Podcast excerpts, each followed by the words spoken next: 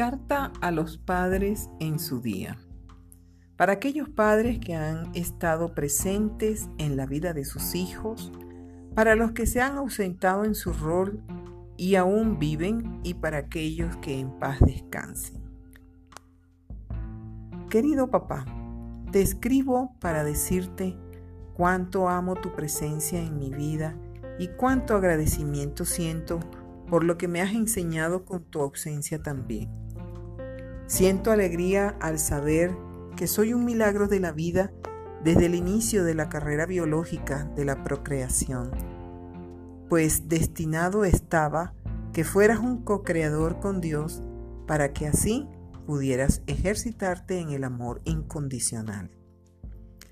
Cada etapa de la vida ha sido valiosa, donde fuiste y eres un arquitecto de sueños y de personalidad de hábitos, de conductas y actitudes con tu modelo, con tu ejemplo. Errores y aciertos te acompañaron en tu ejercicio de padre y seguro hiciste lo mejor para guiarme y mostrarme lo importante que soy. ¿He sido o fui para ti? Entiendo tu sentir, aunque te sentiste solo, apartado, a veces culpable por no poder haberme acompañado cuando más te necesitaba, así como feliz cuando veías mis logros y crecer como una buena persona, sana y llena de capacidad de perdón con amor y humildad, aunque en ocasiones me embargaba un mal sentir y actuar.